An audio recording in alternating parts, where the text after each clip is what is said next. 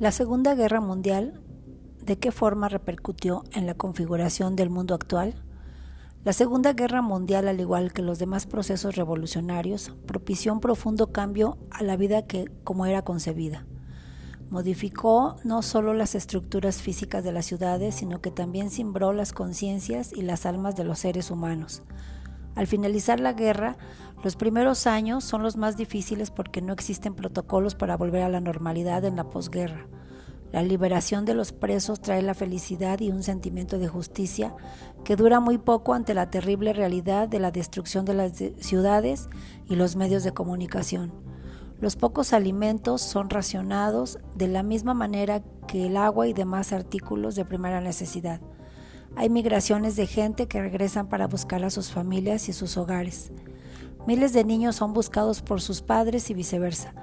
No hay hombres ya que murieron, están heridos o son prisioneros, así que a las mujeres les toca realizar la durísima tarea de recoger los escombros.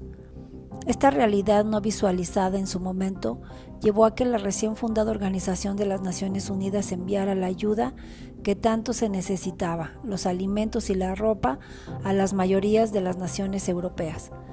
Las reformas en los países de Europa del Este no se dejan esperar y comienzan a haber cambios de regímenes, de monarquías a repúblicas y, de, y a gobiernos electos por sus ciudadanos.